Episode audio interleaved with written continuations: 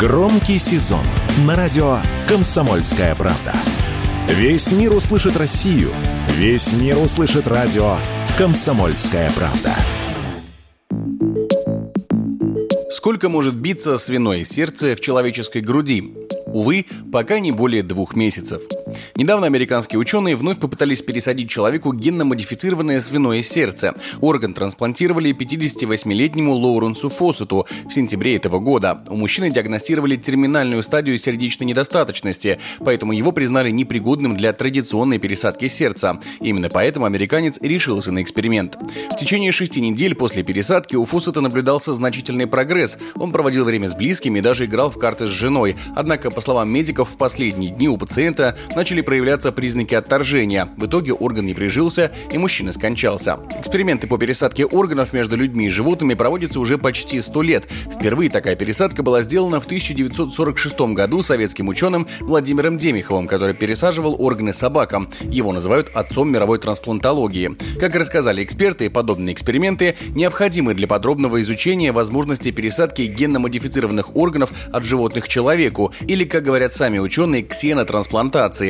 Однако пока имеющихся данных недостаточно, чтобы проводить эти операции в массовом порядке. Об этом радио «Комсомольская правда» рассказал руководитель научно-клинического центра номер 3 Российского научного центра хирургии имени академика Петровского, врач высшей категории, кандидат медицинских наук Константин Иванов.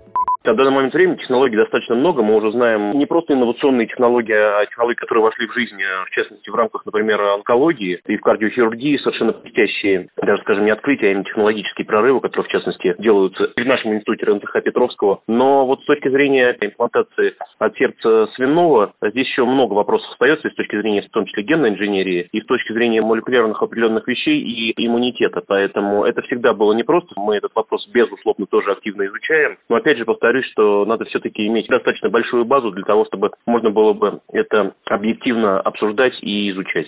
В январе прошлого года американские врачи провели первую подобную операцию. 57-летнему мужчине также пересадили сердце генетически модифицированной свиньи. Пациент страдал от тяжелой аритмии. Однако спустя почти два месяца после операции он также умер. Тогда операцию оценили и в Минздраве России, заявив, что это серьезный шаг в трансплантологии. Как утверждают специалисты, если опыты продолжатся, успеха в ксенотрансплантации можно ждать уже в ближайшие годы. Такое мнение высказал Константин Иванов случилось, что я в сознательном возрасте уже полюбил Стругацких, Азимовых и э, вообще фантастическую научную литературу. Так вот, э, я на самом деле думаю, что в перспективе развития, в том числе и фармакологии, иммуногистохимии и всего остального, я думаю, что на самом деле в течение ближайших пяти лет мы результат получим точно.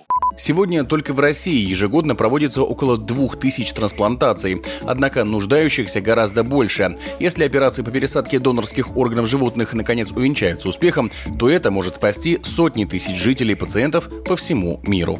Егор Волгин, радио «Комсомольская правда».